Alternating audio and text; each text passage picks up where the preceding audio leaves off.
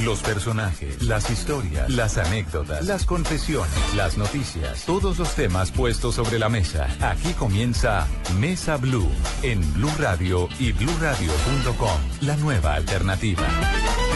Tengan ustedes muy buenas tardes, bienvenidos a Mesa Blue.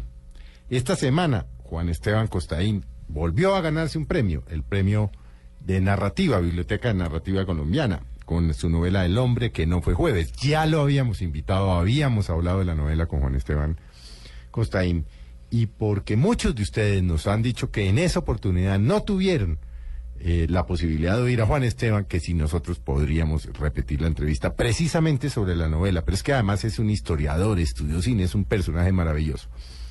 Por supuesto que hoy vamos a complacerlos para los miles de oyentes que no pudieron ah, y acompañarnos en mayo del año pasado cuando grabamos con Juan Esteban, por lo que nos tomamos el atrevimiento de volver a presentar la entrevista con Juan Esteban y por supuesto de esta manera espera- esperamos que quienes no la escucharon en su momento puedan escuchar este magnífico literato colombiano.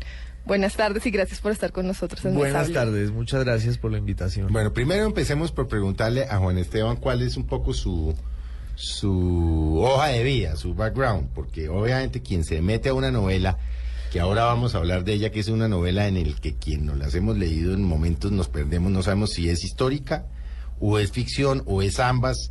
Y, y- y, bueno, pero ¿cuál es su cuál es su background? ¿Usted qué estudió? Porque uno le ve que estudió, pero Bueno, yo soy eh, eh, historiador. Antes ah, que nada, soy de Popayán, usted es de Popayán, ¿no? Que es pues una marca indeleble, porque esa ciudad también de alguna manera le pertenece al mismo tiempo a la ficción, a la historia, a la realidad. Eh, yo decía alguna vez que es como un macondo de tierra templada. Así es. que uno camina por sus calles y lo real eh, resulta inverosímil y viceversa. Ah, ¿Se educó su, su primaria, su bachillerato lo hizo en Popayán? estuve a, contrapelo entre, entre Popayán y Bogotá. Ah, luego me fui al Reino Unido, eh, donde estudié historia y me dediqué un poco al mundo académico y a ser profesor e investigador. Y luego me fui a Italia, donde hice una maestría en historia e historia del Mediterráneo Ah, en la. Universidad de Venecia. Ah, pero de manera paralela fui abriendo esta beta de la literatura y desde el año 2004, es decir, hace ya 10 años, empecé a publicar ah, libros de literatura y de ficción y desde hace un par de años ya me dedico solo a eso. Y a la columna del Y- diario El Tiempo. Y a la columna que se vuelve, usted lo sabe mejor que yo, Felipe, la, la, la profesión, el oficio Sí, principal. sí, eso sí, y- quienes tenemos columna todas las semanas, eso se le vuelve a uno qué escribo, sobre qué escribo, cómo lo escribo. Sí, exacto. Es como una amante persistente y, y obsesiva, o por lo menos que nos obsesiona a los columnistas. Sí, sí, sí, sí, sí. Bueno, hablemos, hablemos de El hombre que no fue jueves. Eh, brevemente, obviamente no nos va a contar todo para quienes no se la han leído, pero ¿cuál es la, la, la, esencia de la, de la historia? Todo esto para empezar a preguntarle eh, la parte de realidad, la parte de ficción. Se le ve una cantidad de investigación científica e histórica brutal. Pero quienes no conocíamos esa parte de la historia, eh, obviamente pues son todos los intríngulis de la Iglesia Católica, de obviamente La relación de historia- poder que se vive la relación de poder de y la la historia de, cómo trataron de canonizar a un novelista además, ¿no? Sí. a G.K. eh, Chesterton. Es decir, ¿qué, qué pasa? Porque yo me la leí, le confieso, y le estaba hablando ahora de fuera de micrófono. Hay momentos en que yo me pegué unas perdidas, las de que yo decía, me perdí, me me tocaba como devolverme por el manejo de los tiempos. Sí. Pero ¿cuál es la esencia de la novela? Bueno, esta novela surgió porque eh, después de la anterior, que es sobre la historia y la prehistoria del fútbol, eh, ¿Esa cómo se llama? Calcio. esa se llama calcio, como se llama el fútbol en italiano. Calcio, sí. Que es la historia de un profesor que existió en la vida real, un maestro que se llamaba Arnaldo Momigliano, judío italiano que huyó de Italia por uh, la persecución del fascismo, va a Inglaterra y en una borrachera con unos profesores ingleses dice que el fútbol se lo inventaron los italianos y no los ingleses. Entonces, esa es la trama de la de esa novela. Y cuando yo la terminé y se publicó y, y le fue bien, Ganó premio en España, además, ¿no? ganó un premio en España, eh, salió a pedir de boca. Yo tenía que desembrujarme de esos personajes, de esa historia, y quería escribir una novela sobre la primera cruzada, que eh, está atravesada por unos personajes de novela, unos personajes de ficción, unos ermitaños y unos hippies que no tenían ni idea dónde quedaba la Tierra Santa, pero proclamaban pues la cruzada y yo quería escribir sobre eso, pero todo lo que me salía era demasiado acartonado, que me aburría a mí. Tal vez, tal vez demasiado afectado por, por sus estudios históricos. O sea, lo que pretendía volver ficción lo acababa volviendo Exacto. lo que realmente habían sido los personajes. Exacto, y, y también es que, digamos, para ocuparse de las cruzadas hay que tener una especie de perspectiva épica que a mí no me interesa mucho porque yo quiero lo anecdótico, quiero sublimar las historias menores de la historia y eso se logra por la vía de la literatura y de la ficción. Entonces, eh, empecé unos borradores que no me dejaron satisfecho, que me estaban, ya les digo, aburriendo mucho Mortificando. y mortificando. Y al mismo tiempo conocí en un periódico argentino una vez leyendo sobre una de mis grandes pasiones que es el fútbol, eh, vi la noticia de que un grupo de fieles de las sociedades chestertonianas en el mundo, que hay varias, en los Estados Unidos, en Inglaterra, en Argentina, por supuesto, porque los argentinos se apegan a ese tipo de delirios mejor que cualquiera. Vi la noticia de que las sociedades chestertonianas del mundo le habían pedido al Vaticano santificar a Chesterton. ¿Quién, ¿Quién era Chesterton? Que entre otras cosas es el personaje central de su novela. Sí, Chesterton es el protagonista de mi Toma novela. varias formas, ¿no? A lo largo de la novela. Ah, pero Exacto. Que, que es un poco lo que, lo que a uno lo, lo, lo- lo confunde, digamos. Pero ¿quién era este señor Chesterton?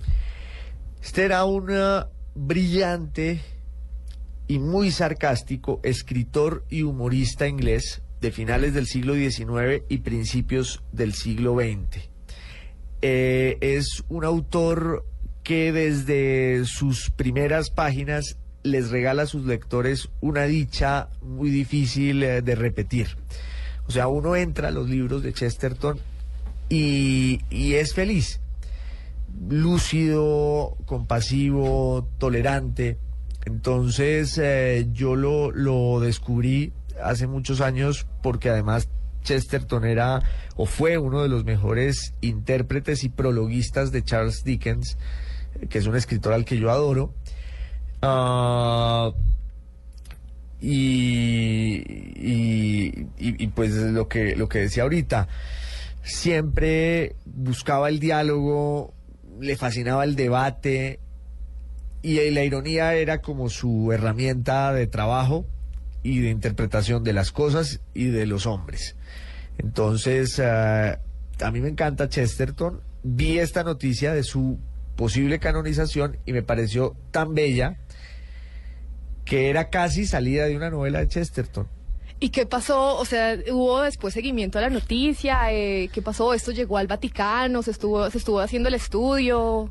Claro, pues eh, lo mejor de la noticia es que el Vaticano se, tomó en serio la petición de santificar al maestro y hasta el día de hoy hay una causa abierta para ver si entra a los altares y lo llevan al, al santoral. Ah, y yo siempre estoy siguiéndola eh, y viendo a ver qué datos nuevos salen.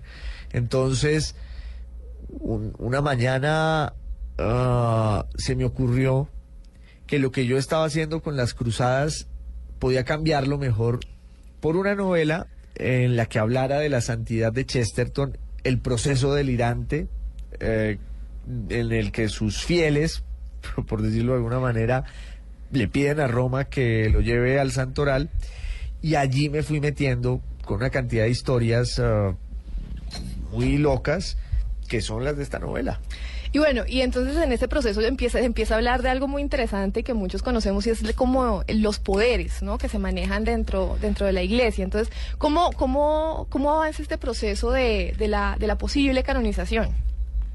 Bueno, es lo que te digo, yo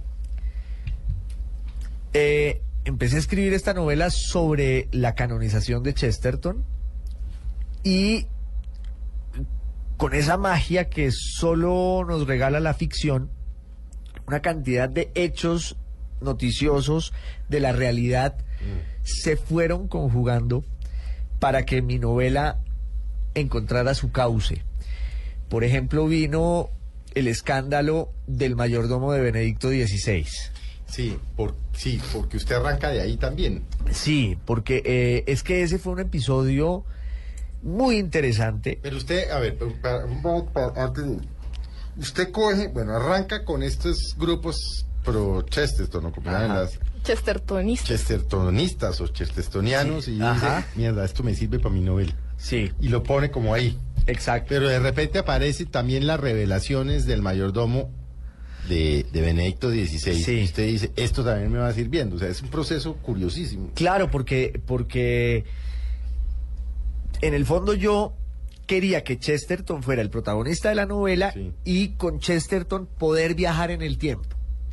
Digamos que la estrategia narrativa que pensé al principio era que desde su obra o desde su talento literario, el de Chesterton quiero decir, yo pudiera usarlo para hablar de historias del pasado, entre otras las cruzadas, etcétera, y el argumento central era el de la canonización o el de la santificación de Chesterton.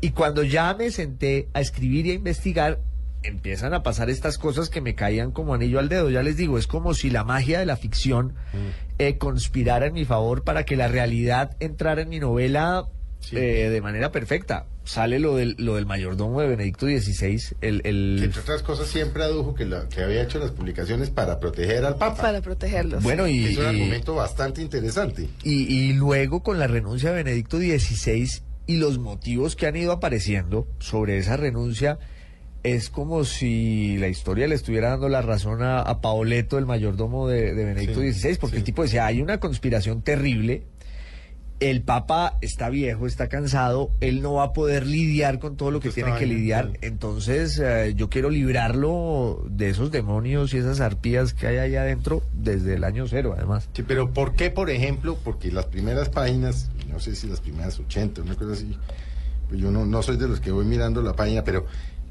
primeras 50, esto. ¿Por qué aparece ahí Casanova, por ejemplo? Que a mí me llamó mucho la atención, porque usted arranca por Casanova. Ese es el primer personaje que uno se encuentra, es Casanova. Pero yo no sé si el, es el Casanova, ¿no? El, eh, el, eh, el Casanova que todos conocemos, o, sea, pero ¿por qué arranca usted por, por eh, ya como Casanova? Bueno, ¿Qué eh, papel juega en, Me alegra, me alegra mucho esa pregunta, Felipe, porque Además ahí es un personaje que es divertidísimo. sí, claro. Es lleno de inteligentísimo, perversísimo, pero le pasan unas vainas que dice, pues no le pasa sino un boludo. claro. Entonces, sí. Eh, la verdad es que yo quería que la novela empezara en en Venecia. Venecia, porque usted además conoce Venecia, porque se ve, además relata, a pesar de que nos contó que estuvo año y medio haciendo su maestría en Sí. historia en Venecia, pero se ve que usted conoció cada rincón, qué cosa tan impresionante. Es como lo, lo lleva a uno a caminar por Venecia sin que uno haya estado en Venecia. Es que eh, en Venecia ocurre una cosa alucinante y es que allí conviven dos ciudades. Una que es el fetiche turístico, Sí. por el que caminan hordas de turistas japoneses, gringos, Sí, es por el etcétera. que uno va. Por el que uno va, Sí. como en una procesión a ciegas, además. sí, sí. Las Y mismas hay- plazas y la plaza de Marcos, y la, Exacto. la misma boludez siempre. Y hay, Y hay otra, otra Venecia. otra Venecia que es la de los venecianos que muy pocas veces se toca con la Venecia turística. Y cuando uno va a vivir allá, eh, el punto de iniciación de la Venecia profunda y verdadera es cuando los venecianos le abren la puerta de su ciudad y le muestran esa ciudad que no existe. Y yo, claro, eh, tuve la fortuna y el privilegio de conocer eso cuando vivía allá ah, y conocí a una profesora que además es personaje de mi novela. Claro. Eh, entonces yo quería que la novela empezara en Venecia. Empecé a escribir el primer capítulo y la ficción es también muy arbitraria y nos va invadiendo. Esta novela, digo entre paréntesis, también tiene que ver con eso. O sea, esta novela también es una reflexión sobre la manera en que la ficción va invadiendo nuestra vida. Y al final, pues muchos terminamos convencidos de que es mejor la ficción que la la realidad. realidad, sí. Ah, y es un homenaje a la literatura de la ficción. Entonces, Pero, es, pero que te lo interrumpo, Juan, es lo mismo que le pasa al que se la está leyendo, que hay momentos en que dice, esto será verdad o esto será ficción. claro, eh, el, el- Porque se le ve la investigación científica, pues histórica, sí. lleno de documentos, de cifras, de citas que fueron verdaderas, de cosas que pasaron, pero hay momentos en que uno dice, ¿y esto pasó o no pasó? Claro, porque eso es la literatura y la historia al final muchas veces también termina convertida en un género narrativo que necesita de la invención y de la ficción para, para existir. Yo decía en la presentación el domingo pasado, hace ocho días, eh, decía que si uno va a escribir un libro de historia, muchas veces la verdad es lo de menos porque en los libros de historia lo que importa son una cantidad de discusiones teóricas, metodológicas, científicas, eh, que hacen que la verdad quede relegada a segundo plano. En cambio, si uno va a escribir una novela, la verdad se vuelve un lastre. Y hay que meterle altísimas dosis de investigación histórica a una ficción que tiene que eh, ser sostenible, que tiene que tener un fundamento. Y a mí me pasa pues con, con esta novela eso, porque cada calle de Venecia por la que el lector camina existe.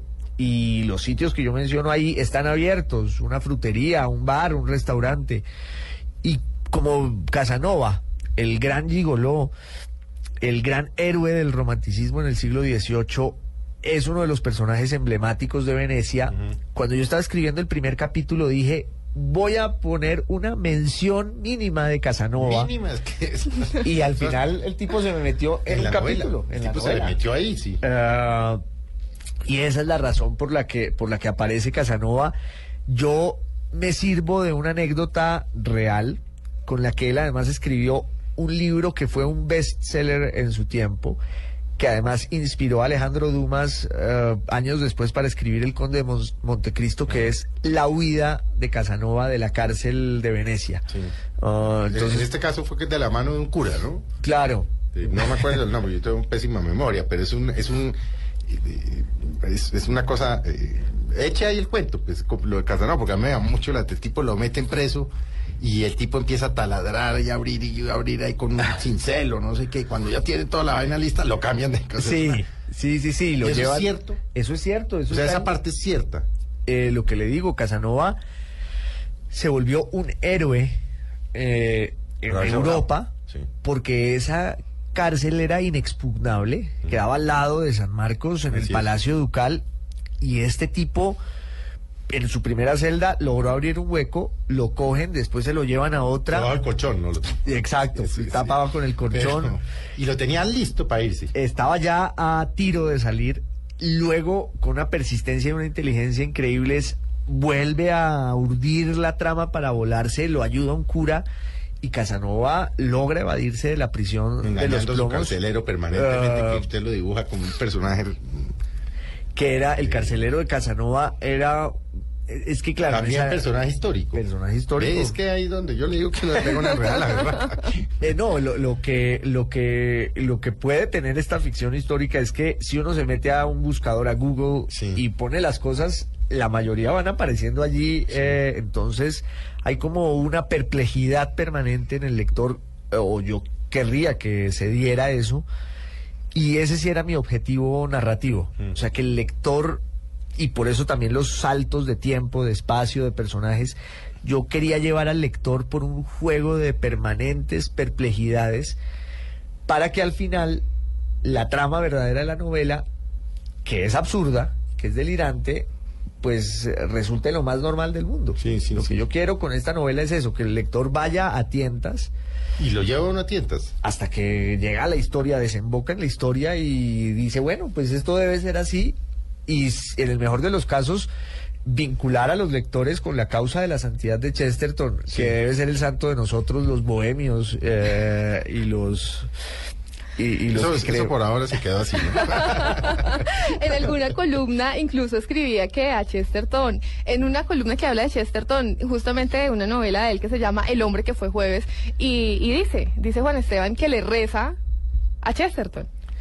Sí, yo tengo un santoral eh, muy atípico. Le rezo a Keith Richards, el guitarrista de los Rolling Stones.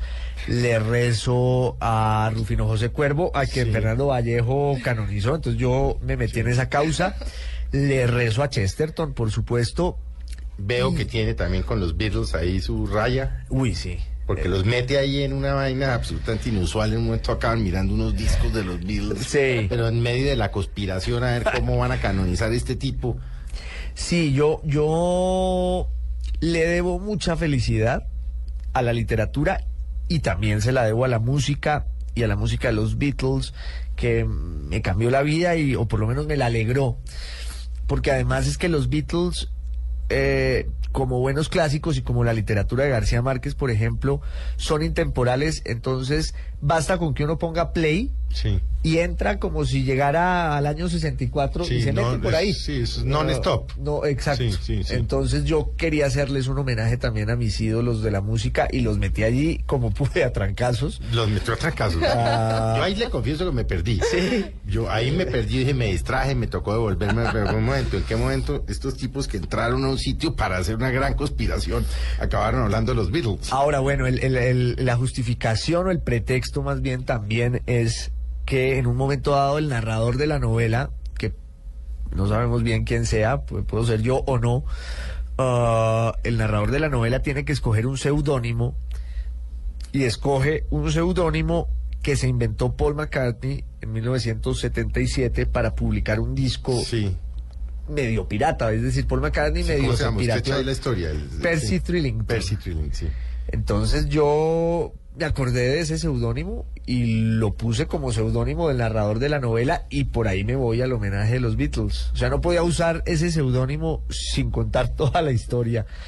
Y, y lo hice con... ah, con dicha porque porque tenía que hacer ese homenaje como fuera. Sí, sí, sí. Oh, Y esta persona que lleva al señor Trilling a esa reunión, ¿quién era? Es, bueno, es una de sus profesoras. sí, es una profesora mía. es una mezcla ¿Qué tal, ah?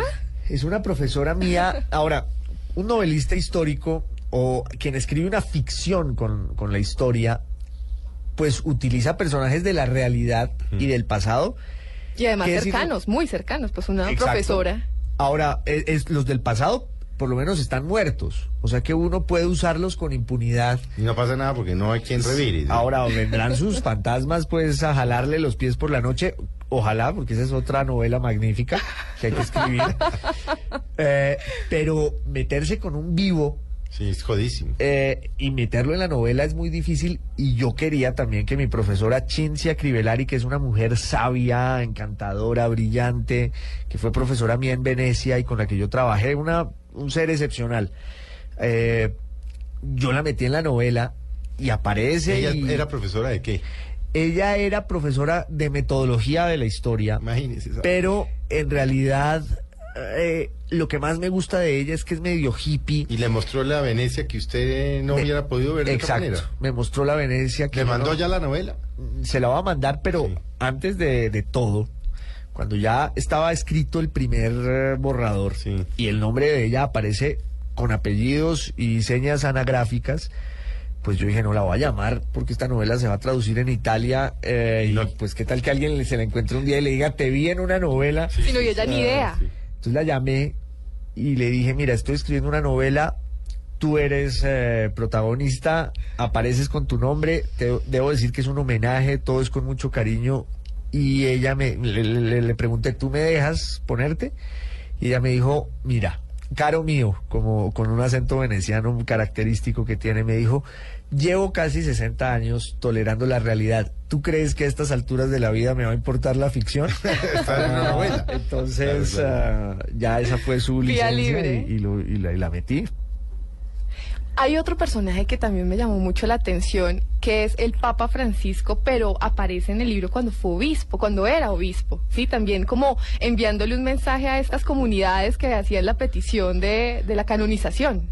Eh, sí, bueno, yo, yo eh, no quiero revelar muchos datos de, de la trama de la novela también No, para no, que los estamos manejándolo con cuidado, para pues, que los lectores- lectores vayan Claro, claro. después del programa y digan, no, yo voy a comprar esta novela. la lean. Lo que sí puedo adelantar es que en un momento dado, una de estas sociedades chestertonianas que pide por la santidad y la santificación de Chesterton dice, encontramos el milagro. Y ese milagro se lo manda al Papa Benedicto XVI y lo que puedo decir es que el enviado de ese milagro es el padre Jorge Bergoglio, ah, eh, arzobispo de Buenos Aires, cardenal de la iglesia, que hoy pues eh, se ha vuelto muy famoso eh, últimamente. Entonces él es un emisario de la sociedad chestertoniana ante Benedicto XVI. Si eso es real, si eso es ficción, los lectores lo decidirán en su sabiduría dentro de la novela. Lo que sí debo decir que es cierto y que aparece abriendo el texto, abriendo la novela, es que cuatro días antes de ser elegido papa, o muy pocos días antes de ser elegido papa, y eso se puede verificar en internet, y ahí está la noticia, el padre Bergoglio escribió una carta a un miembro de la Sociedad Chestertoniana de Buenos Aires diciéndole que eh, en público no lo iba a hacer, pero que en privado él autorizaba a que los chestertonianos de la Argentina rezaran una oración que circula para canonizar y santificar a Chesterton. Eh, entonces, esa, esa pieza de la realidad... Tal vez me- sin sospechar que iba a ser el Papa. además. Claro, Claro. pues eh, quién sabe si Chesterton no tuvo algo que ver. En, en, eh, Le sirvieron los rezos también al, Claro. al, al padre Bergoglio. Juan Esteban, ¿qué, qué, porque le puede pasar como, como en su momento le pasó a García Márquez? Sí, hizo su novela, hizo 100 años de soledad, bueno, obviamente las otras. Pero en un momento dado también lo agarró la academia. ¿no? Como, como usted lo sabe, lo agarraron la academia a, a los fact checkers. los Sí. que miran los hechos y la realidad, es decir, esto no es cierto. Esto que García Márquez dice que pasó, yo no me acuerdo cuál sería la, cuál sería la- El general. El general, exactamente. General no tiene quien le escriba. El, la, la de, la de Bolívar. Sí, el general en su En laberinto. su laberinto. Y empezaba a decir, esto no es cierto, no se murió de esto, esto no es cierto. ¿No le da a usted miedo que en un momento dado esto coja vuelo solo, como lo fue, y lo cojan los académicos, los historiadores, y diga, esto no pasó, esto sí pasó, esto no pasó? No. Porque le puede pasar. Me puede- ojalá me pase. Yo creo que García Márquez cuando escribió el general nunca pensó que le iba a pasar eso. Es, pero es que yo creo que García Márquez en esa novela cometió el error de buscar más el rigor histórico Que su, que su talento como novelista, pues que ya tenía eh, el éxito y la gloria que, que se merecía. Entonces, por miedo a los académicos, García Márquez quiso que El General en su laberinto fuera una novela muy precisa y la atiborró de datos que en su exceso le pusieron zancadilla. Por ejemplo, cuando Bolívar en algún momento habla del día de Santa Juana de Arco y López Miquelsen le dijo, en ese momento Juana de Arco no había sido santificada. Faltaban 100 años para que se diera la santificación de Juana de Arco. Entonces, eh, el error de García Márquez, si se puede decir así, con, con todo respeto, en el general, es que quiso jugar a historiador y el Bolívar que habla en esa novela a veces es demasiado solemne porque García Márquez sacaba los diálogos de las cartas de Bolívar. Un tipo con ese talento para esos diálogos lapidarios de García Márquez ha debido lanzarse a escribir una novela. Imaginárselos. Exacto. A mí no me importa que detecten lo que no es cierto en mi novela porque es una novela. Lo que quiero es, es eso. Lo que quiero es que detecten lo que no es cierto. Es una novela y es una pieza de ficción. Nadie puede leerse este libro como un libro histórico para aprender de historia. A mí me interesa contar ficciones, contar cuentos. Entonces no me importan las objeciones que haga nadie sobre lo que no sea cierto, porque las ficciones se conciben es justo para eso. Sí, bueno, vamos a hacer un, breve corte y volvemos con ah, Juan Esteban Costaín. Como se darán cuenta, es muy es que nos pasa, ¿no? Sí, claro. Todos los domingos nos pasa que traemos personajes y el tiempo no nos alcanza. ¿O será que el tiempo vuela más los domingos? Sí. No se detiene. El tiempo no se detiene. No, sí, el- en el que usted escribe, ese no se detiene. Ya, Vamos a hacer un breve corte, ya volvemos con Juan Esteban Costaín y su novela El hombre que no fue jueves. Ya regresamos con Mesa Blue por Blue Radio, la nueva alternativa.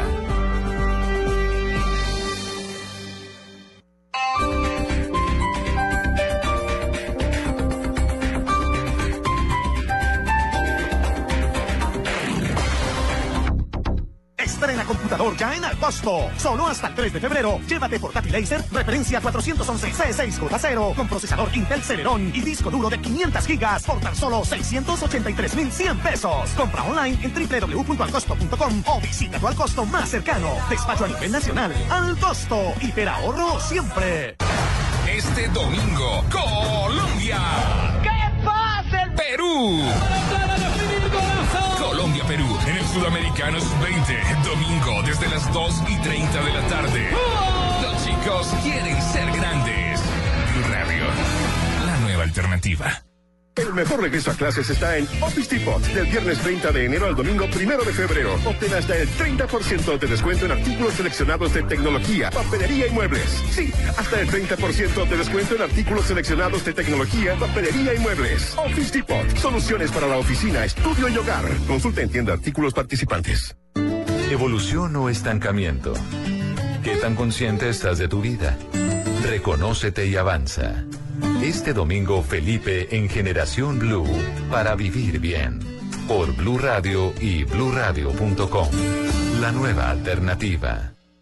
El planeta está cansado. Estamos acabando los recursos. Hemos destruido sus bosques. Nos estamos quedando sin agua, sin animales, sin árboles, sin verde, sin futuro. Tú puedes ser parte de la solución. El 22 de febrero te esperamos en el Parque Simón Bolívar, en la carrera verde. Por cada corredor sembraremos tres árboles. Serán 10 kilómetros de amor por la naturaleza. Entre todos, ayudaremos a sembrar un bosque de 15.000 árboles. En la primera carrera verde, certificada Carbono Cero en Latinoamérica. Organiza Fundación Natura. Inscríbete en tu boleta. Corre por la vida. Corre por los bosques. Sin los bosques no hay vida. Mayor información en www.carreraverdefn.com. Apoya Blue Radio. Esto fue lo mejor de Voz Populi. El viernes. viernes. Gilberto Montoya Ay, Tarcillo. no. Pero usted, usted sabe quién soy yo, ¿para qué pregunta todo lo que ¿Con quién Ahí tiene, quién habla? eh, sí, tiene razón, Gilbertico. Usted sabe que soy yo, Gilberto Montoya. Usted no ha querido guardar el no me preguntaré con quién habla. Bueno, nos tiene que decir el pedacito de la canción. Sabemos de la emoción, pero por favor, no, no puedes celebrar llorando. Escuche, pues, querido. Pecado, ay, no. Don Gilberto, díganos el pedacito de la canción. Recuérdeme que no puede llorar cuando le entreguemos su gran premio apartamento amoblado. No puedo evitar que los ojos se me hagan. Gané, ¿cierto? Voz Populi, lunes a viernes 4 a 7 de la noche. El mejor regreso a clases está en Office Depot. Del viernes 30 de enero al domingo 1 de febrero. Obtén hasta el 30% de descuento en artículos seleccionados de tecnología, papelería y muebles. Sí, hasta el 30% de descuento en artículos seleccionados de tecnología, papelería y muebles. Office Depot. Soluciones para la oficina, estudio y hogar. Consulta en tienda artículos participantes.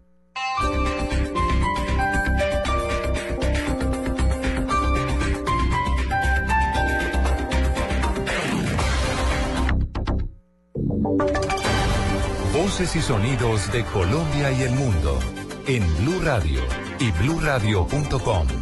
Porque la verdad es de todos. Dos de la tarde, cinco minutos, a pocas horas de partir hacia Cuba para el reinicio de los diálogos, Humberto de la Calle llamó a las FARC a empezar cuanto antes con las labores de desminado. Según el jefe del equipo negociador del gobierno, esa tarea deberá arrancar antes de firmar un acuerdo. Daniela Morales. Lexi, buenas tardes. El jefe negociador del gobierno, Humberto de la Calle, aseguró que en el nuevo ciclo de negociaciones que inicia mañana en La Habana, uno de los puntos centrales será el de víctimas para poder concretar y avanzar en otros temas, como que las FARC hagan gestos en torno a temas del reclutamiento de menores, las desaparecidos y, por supuesto, el tema de las minas antipersona. Sobre esto dijo textualmente, una vez plantada, la mina no distingue entre el soldado y el civil. Una vez llega la paz, la mina no reconoce la paz. Que queda ahí plantada para siempre. Además de esto, Humberto de la Calle insistió en que la única manera de legitimar los acuerdos a los que se lleguen en La Habana será sometiéndolos a través de una refrendación. Daniela Morales, Blue Radio. Daniela, gracias. Voceros del partido de la U pidieron que la justicia colombiana tenga total autonomía para llevar el caso de la exdirectora del DAS, María del Pilar Hurtado. Los detalles desde Neiva con Edgar Donoso. Según el senador Roy Barreras, no hay persecución política en el caso de María del Pilar Hurtado y espera que se le den todas las garantías procesales. Solamente los jueces conocen las pruebas y reitero que aquí no hay ninguna persecución política, pero lo que debe haber es respeto por la autonomía de la justicia y respeto por las garantías procesales, insisto, de seres humanos que someten su libertad en manos de otro ser humano que es su juez. Argumento también que muchos colombianos fueron víctimas de la intentona de golpe contra la paz con las chuzadas y el caso del hacker Andrés Sepúlveda y por eso debe haber responsables. En Neiva, Edgar Donoso, Blue Radio. Dos de la tarde, siete minutos. Hay preocupación en Cali por el creciente número de menores de edad muertos en enfrentamientos entre pandillas. Durante el primer mes de este año, 14 jóvenes fueron asesinados. François Martínez. Según el personero de Cali, Andrés Santa María, las balas perdidas y el enfrentamiento entre pandillas son las principales causas de muertes de menores de edad en la ciudad de Cali. Este año, eh, por enfrentamientos de pandillas, van 14 menores asesinados. El año pasado fueron 205 menores. Nosotros hemos venido alertando poniendo las alarmas desde la personería de cómo los menores de edad en la ciudad de Cali cada día se vinculan al ejercicio de violencia como victimarios y como víctimas. La personería contempla que en la ciudad existen 70 pandillas. El personero instó a la administración municipal para hacer políticas de prevención y contrarrestar este fenómeno. Desde Cali, François Martínez, Blue Radio. Cayó en Antioquia alias Coco, señalado por las autoridades como cabecilla de la banda delincuencial Aguas Frías, que maneja el tráfico de droga y además las extorsiones a comerciantes en el corregimiento Alta Vista de Medellín. Lina Zapata. Junto con alias Coco, la Policía Metropolitana logró la captura de alias La Araña y alias Netráfico en el barrio Belén. Según las autoridades, alias Coco sería el cabecilla de la banda delincuencial Aguas Frías asociada a Laudín Robledo.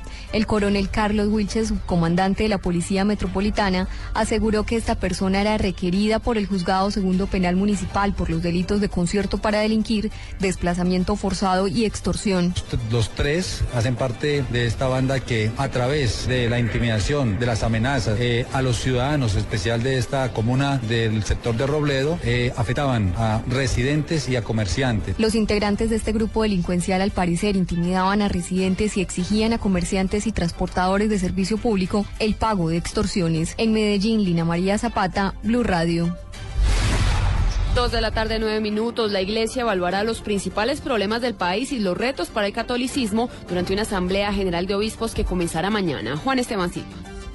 En el marco de la versión 98 de la Asamblea Plenaria de Obispos de Colombia, que se realizará del 3 al 7 de febrero en el Seminario Redentor y Mater de la ciudad de Medellín, representantes de las 76 jurisdicciones eclesiásticas discutirán diferentes temas de importancia como la familia, la vocación, el año religioso y otros aspectos que afectan de una u otra manera a la diócesis.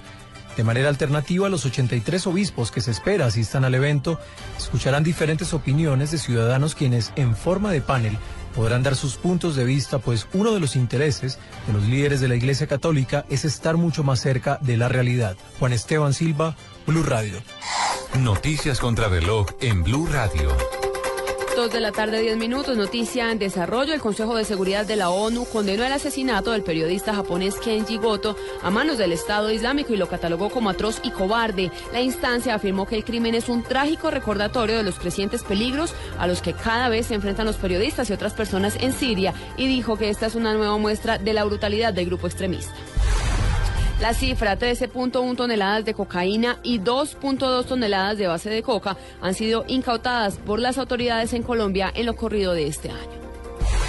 Dos de la tarde, 11 minutos. Ampliación de esas noticias en www.bluradio.com. Continúen con Mesa Blue. Mi mamá me enseñó a mezclar disciplina y esfuerzo para salir adelante que había que practicar y practicar hasta que las cosas salieran bien. Me enseñó que todos somos iguales y a seguir cuando las cosas no salen como uno espera. Y que aunque uno sea suave por dentro, a veces hay que ser fuerte por fuera. Este es un homenaje de Superarepa para todas las mujeres que se esfuerzan día a día para ser unas supermamás. Superarepa, la harina para arepas de las supermamás. El planeta está cansado. Estamos acabando los recursos. Hemos destruido sus bosques. Nos estamos quedando sin agua, sin animales, sin árboles, sin verde, sin futuro. Tú puedes ser parte de la solución. El 22 de febrero te esperamos en el Parque Simón Bolívar, en la carrera verde. Por cada corredor sembraremos tres árboles. Serán 10 kilómetros de amor por la naturaleza. Entre todos, ayudaremos a sembrar un bosque de 15.000 árboles. En la primera carrera verde, certificada Carbono Cero en Latinoamérica. Organiza Fundación Natura. Inscríbete en tu boleta. Corre por la vida. Corre por los bosques. Sin los bosques no hay vida. Mayor información en www.carreraverdefn.com. Apoya Blue Radio. Harina de trigo, la nevada, de rubios granos, fortificada.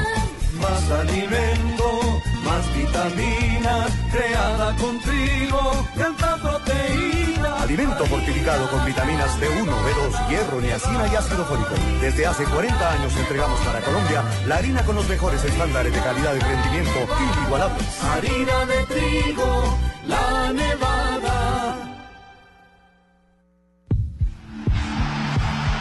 Fútbol, fútbol, fútbol, fútbol, fútbol, fútbol, fútbol. Todo el fútbol.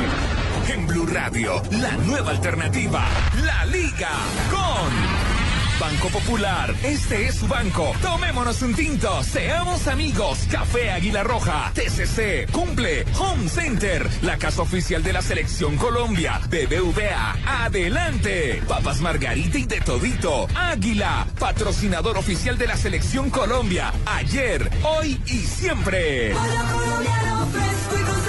A comer pollo. Todo el fútbol en Blue Radio. La nueva alternativa. Continuamos con Mesa Blue.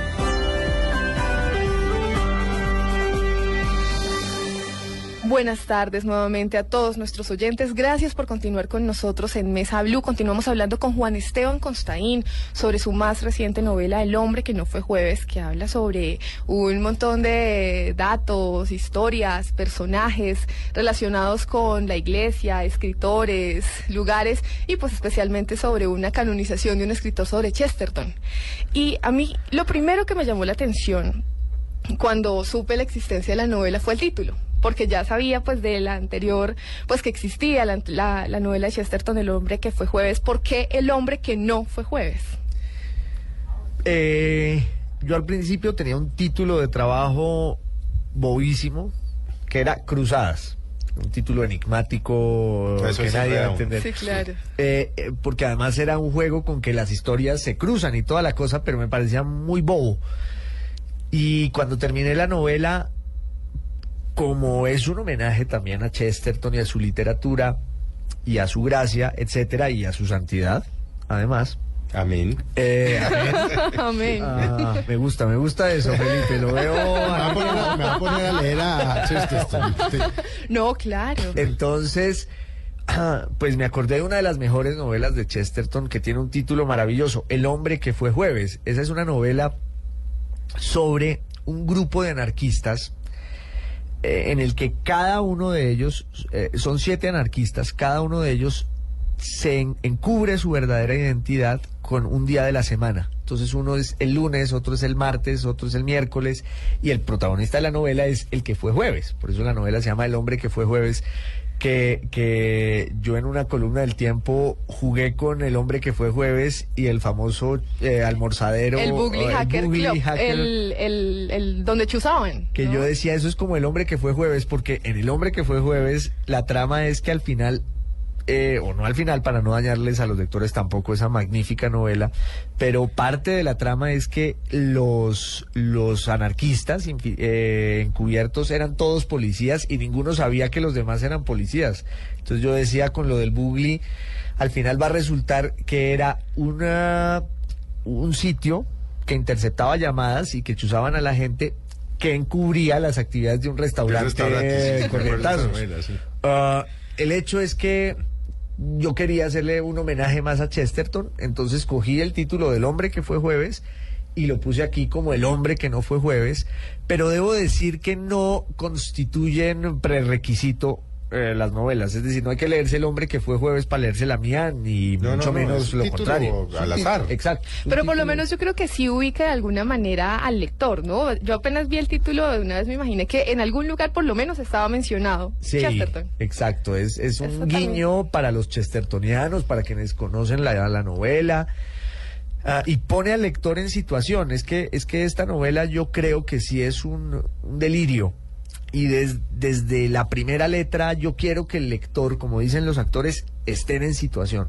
Que el lector esté en situación y, Y que lo logra, además. Se lo logra. Sí. Sí, pues uno, claro, como le digo, hay momentos en que uno se pierde, pero, pero por el, por el manejo de los tiempos, eso, ¿qué, qué tan, qué tan difícil es ese manejo de los tiempos? Porque usted hace ahí unos manejos de los tiempos que le pegan unos brincos en el tiempo, después vuelve y los une, pero... Sí, eh, ¿Cómo lo- funciona eso en la cabeza de un novelista? Yo siempre me lo preguntaba, por ejemplo, con García Márquez y con el, la dificultad que me costó a mí hace tal vez 20 años o 30 años leerme por primera vez eh, 100 años de soledad, que me enredó con los tiempos y con los personajes. Con los personajes. ¿Cómo funciona el manejo de los tiempos en un novelista? pues hay que, hay que estar siempre atento de esa filigrana porque, porque allí es, el, el diablo está allí. El diablo está en cualquier error que uno cometa al jugar con esos saltos temporales. Hay autores que a mí me fascinan, que son maestros en el uso de esas digresiones. Eh, menciono unos pocos, pues Giorgio Manganelli en Italia, eh, Javier Marías, pero a mí también me parece que al final lo importante siempre es el cuento. O sea, que las novelas que le apuestan todo a la técnica narrativa se olvidan de lo más importante que es la historia que Ah, uno quiere contar. novela, claro. Yo juego con esos saltos, pero voy siempre al hilo del argumento, de la trama y de la historia que quiero contar. Y como dice Felipe, sí hay que estar muy pendiente porque, porque son pequeñas construcciones en las que uno está saltando todo el tiempo y debe saber eh, en qué día y en qué segundo y en qué minuto y en qué año está para no perderse como autor porque una pérdida como autor pues eh, acaba con la magia de la ficción, acaba con la novela. ¿Y cómo es el rigor? Ese rigor lo eh, eh, eh, es- específicamente en su caso, por ejemplo, usted va haciendo anotaciones, voy aquí, voy aquí, voy aquí, voy aquí, voy aquí, lo maneja de memoria. ¿Cómo es el rigor de un tipo que se sienta y dice, voy a escribir esta novela que arranca aquí, no sabe para dónde va? Porque eh, normalmente saben cómo arrancan, pero no cómo acaban. Exacto. Inclusive porque en muchos casos nos contaba, por ejemplo, Jorge Franco, y nos han contado ya varios de los de los autores que hemos invitado, ellos acaban presos de sus personajes y no saben para dónde van. Claro. Dice, mierda, me, me, me, enredé con este tipo y no sé para dónde voy porque el tipo empezó a llevarme la mano. Claro. Pues es un poco lo que decíamos ahorita también de Casanova, que iba a estar en una línea y terminó en un capítulo entero y, y se vuelve en ese momento casi protagonista de la novela que todavía no ha empezado. Ah, y su sombra va a seguir atravesando el texto hasta el final. Entonces, yo no soy muy riguroso tomando notas, no tengo unos hábitos muy disciplinados en Entonces, eso. no pero cu- curioso que habiendo estudiado historia y metodología de la historia, no literatura. Ajá, pero, pero igual eh, en la escritura sí me devuelvo siempre, no sé por qué, por la memoria o algo así, sí tengo pendiente ese aspecto de la construcción temporal dentro de la ficción y me estoy devolviendo al punto en el que podría haber una paradoja, para decirlo en términos físicos, que acabara con la ficción. Ah, no soy riguroso tomando nota, pero en el computador sí voy revisando de manera permanente y exhaustiva esos hilos sueltos, porque al final lo que tiene que hacer el, el- el escritor, y, y- y esa es otra de las grandes enseñanzas de García Márquez, que tanto hablaba de la carpintería, al final lo que tiene que hacer el escritor cuando escribe es, carpintería. es carpintería, podar y podar y, y lijar todo el tiempo la madera del texto. ¿Qué diferencias eh, a la hora de escribir esta novela eh, sintió o encontró eh, comparándolas con las anteriores? Eh, uno siempre es un aprendiz de escritor y eso ah, ocurre también con la lectura. Entre más libros lee uno, mm, menos ha leído. Ah, por eso, más- no le digo, por eso yo le estaba diciendo ahorita fuera de micrófono que yo dejé de leer a los 50. Felipe Eh, dice que se aturde. No, no, no, es que me, me, me enredo más de lo que ya estoy. Es tipo que estudió Derecho y que leyó y leyó y leyó, porque me encerraba y leía, leí un día y dije, pero yo que esto me desoriento más de lo que ya estoy.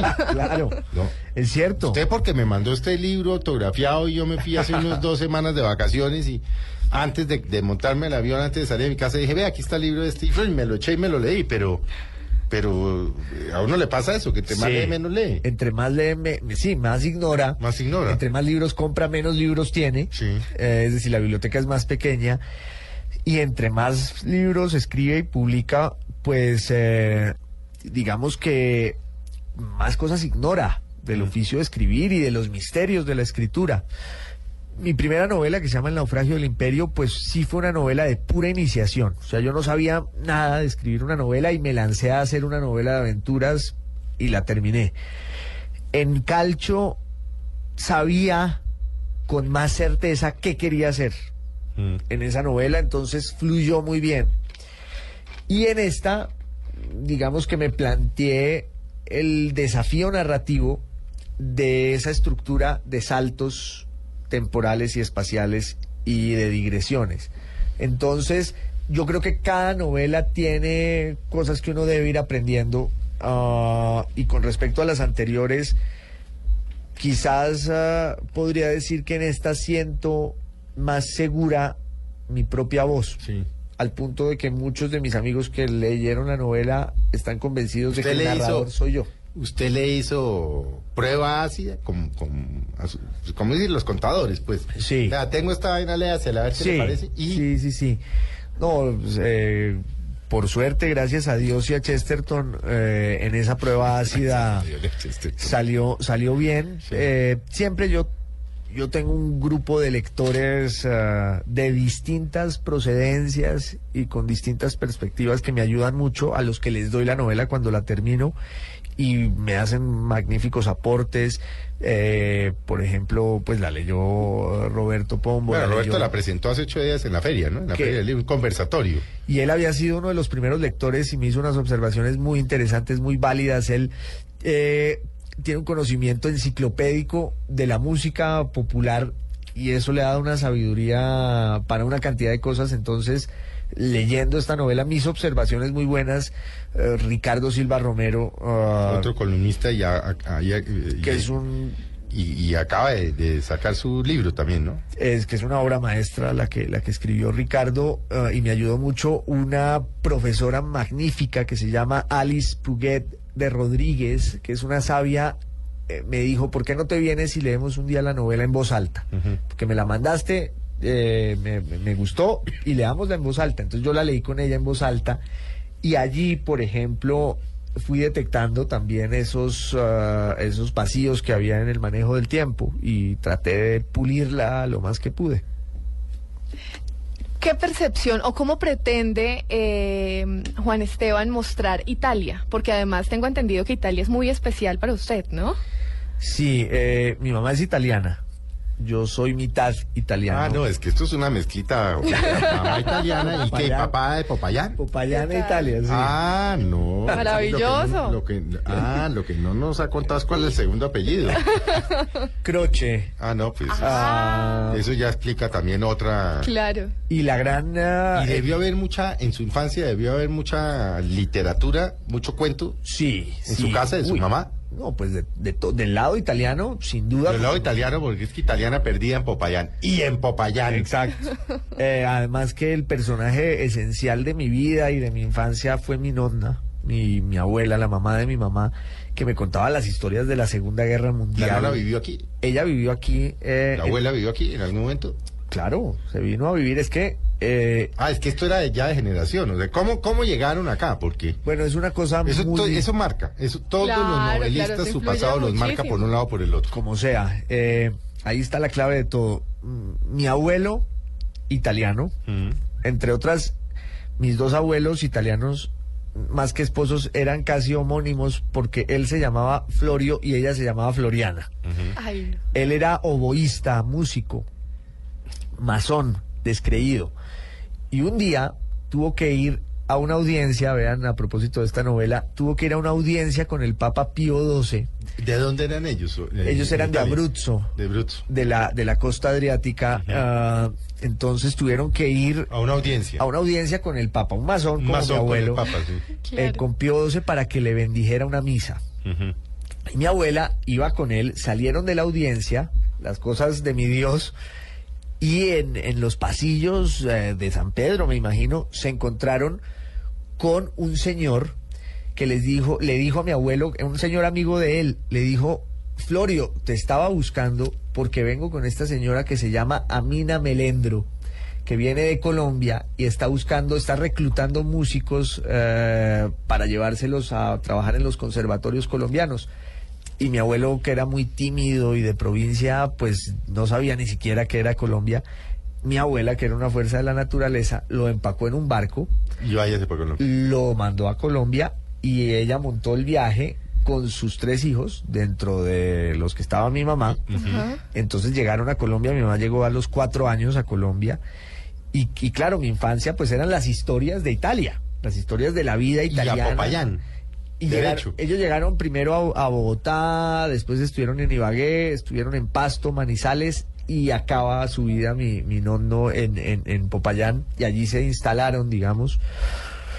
Ah, entonces, eh, para mí Italia eh, representa también una gran nostalgia. Pues la familia. Porque es la familia, son los orígenes remotos. ah, yo eh, eh, acuñé una definición de la nostalgia que es la tristeza que nos produce el recuerdo de una alegría. Ay, qué bonito. Para mí eso es, eso es Italia. Ah, pero como vivía en Italia, también sé que ese país es el caos hecho, hecho un proyecto de nación. Así es. No funciona nada. Ah, es un desastre. Eh, por eso es que, por Y eso si es uno que se queja, vaya a Roma. Exacto. Sí. Eh, y, y- y por eso es que quienes hemos vivido en Italia podemos llegar a idolatrar a Berlusconi, porque es la encarnación Mm. Del perfecta desastre. del desastre italiano. Así es, así Eh, es, sí. Entonces, esa, esa visión de Italia está presente en mi novela con mucho cariño, con mucha nostalgia y con eh, el sarcasmo de los que sabemos lo que es lidiar con la burocracia de ese, de ese país que nos acompaña siempre, que es un estado del alma. Italia no es un país, es un estado del alma. Ah, entonces ahí viene usted la influencia. Ahí está, mire la respuesta. no sabíamos que no, tenía no, origen italiano. no sabíamos. Sí, sí, sí, sí, ahí, ahí está y esa es la razón también por la que fui a vivir allá y, y hay un retrato aquí de, de, de los italianos que, que lo hago con mucho cariño, decía ya, porque... Pero son jodidos, Sí. taracaleros. Ahora en Italia eh, lo único que les... Inteligentes, buen mozos, bonitas. Pero el zarpazo se lo pegan a uno por un lado o por el otro. Estoy haciendo una definición arbitraria. No, no, no, y además, bueno, y también lo otro es que lo único que de verdad les importa en la vida, por eso es que la política, el derecho, la justicia, todo está en segundo plano, lo único que a los italianos les importa y de pronto aciertan es la comida. Así es. Viven obsesionados En comer y en beber. con comer y beber y saber qué es lo que uno está comiendo, cómo se preparan las cosas. Es un pueblo dedicado a los placeres eh, de la vida, la comida, el trago, el arte. ¿Cómo va a funcionar un estado así? Es imposible. ¿Usted ha tenido o tuvo alguna influencia? Es decir, usted es de colegio eh, católico en Popayán. No, la verdad ¿O es que era no. laico o Era- en Bogotá. No, era laico y, y debo decir que yo nací en un hogar muy, muy liberal. Sí. Eh, Pues con abuelo masón como yo, pues eso sí es jodido. Sí. y, y sí. eso, eso lo marca uno por un lado o por el otro. Así no le hablen de eso. Claro. Eh, ahora yo soy católico y- y- y orgulloso de serlo, aunque con Chesterton como modelo. O sea, un catolicismo medio herético, Sí, sí, sí, marginal. sí, sí, sí, sí. de- Sí, liberal también. Liberal. Claro. pero, pero quizás mi catolicismo muy temprano en la vida fue la consecuencia natural de un hogar liberal y, y- y muy tolerante, en el que no nos impusieron nunca nada. Entonces yo, como un acto de rebeldía, me volví católico y también me dediqué a leer libros ah, por unas influencias también que tuve muy importantes de niño eh, que, que marcan mucho, como ¿De decía quién? ahorita ¿De sus padres Felipe. o de sus abuelos o de...? De mis abuelos fundamentales, los mayores. Yo desde niño he vivido fascinado con la gente mayor, con los viejos. Me fascina hablar con los viejos. Muchos de mis mejores amigos en la vida son viejos, o por lo menos son muchísimo más viejos que yo. Y además de mis abuelos, que eran personajes fundamentales, mis dos abuelas, porque mis dos abuelos no los conocí, pero mis dos abuelas fueron determinantes. Y luego, cuando vivía en Bogotá, tuve una experiencia única que fue asistir a clases de teatro eh, y de cultura general, podría decirlo así, con doña Cita Madariaga de Mayarino, la mamá de los La mamá de Víctor Madariaga. de Víctor, que era un era un personaje también de novela. Yo no conocí, eh, pocas veces he conocido a alguien tan sabio y tan inteligente. Y ella tenía unas historias únicas que cargaba desde la Guerra Civil Española y nos las contaba en estas clases como si fueran un cuento. Eh, de hecho, la, la primera vez que yo supuse que podría llegar a ser escritor fue con Asita, porque ella tenía encuadernadas las cartas que se cruzaba con Alejandro Casona, el gran dramaturgo español, pero las tenía encuadernadas como en un libro. Entonces una vez nos leyó ese libro y yo pensé que era un clásico de la literatura. Y solo después vine a descubrir que eran cartas encuadernadas. Entonces yo dije, cuando uno es capaz de coger su vida y volverla a un libro, volverla a una pieza de ficción, es porque eso es posible y, y- y- y vale la pena y, y dignifica. ¿Y la nunca vida. pensó estudiar literatura? No, ¿Por qué? porque, porque es que la academia en general, tanto en la historia como en la literatura, termina siendo un ejercicio onanista de, de, de discusiones teóricas que poco tienen que ver con los motivos por los cuales la gente va a estudiar. Por ejemplo, eh, quienes van a estudiar literatura hablan poco de literatura en las facultades, hablan es de unas teorías literarias y de unas discusiones de críticos eh, y de una cantidad de maneras de abordar los textos. Y ahí en las facultades de literatura muchos terminan despreciando la literatura, terminan despreciando incluso Bueno, la posibilidad de escribir. tal vez nos pasó con, con Ricardo Camacho, ¿no? Que arrancó por literatura y acabó en teatro. Ah, Claro, sí. claro. Sí, Yo no, eso era una carreta y que yo no entendía. Yo lo que quería era dirigir teatro. De acuerdo. Y acabó, pues, de gran director. Eh, sí, no, no me parece raro y, y- y la academia en general es un ámbito, ya dije, cerrado y onanista. Dificilísimo. eh, con mucha arrogancia. Con respeto por lo que voy a decir ya para despedir, pero cuando se mete uno en el tema de los académicos, o a mí me pasa, me pasó mucho en las universidades, incluso me pegaba una, no entendía lo que escribían. Yo cojo un texto de un académico y no entiendo.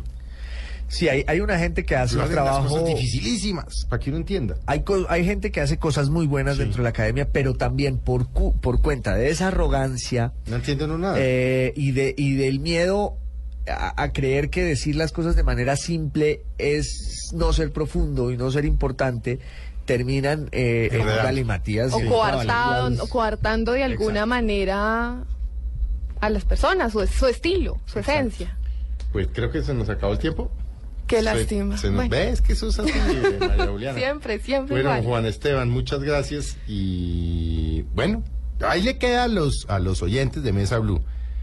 Eh, salgan, vayan ahora, aprovechen domingo, en la tarde salgan, vayan a las librerías, compren el libro, además se van a entretener magníficamente bien escrito y de golpe acaban eh, como como como Juan Esteban, no Rezándole a Chesterton. Exactamente, rezándole a Chesterton, ¿o no? Sí, que era... Yo que- al paso que voy voy a acabar rezándole a Chesterton después de haberlo tenido aquí. Ese sería el milagro. que falta para santificarlo. Juan Esteban, muchas gracias por haber estado de A verdad, ustedes, Muchas gracias. felicitaciones por su novela.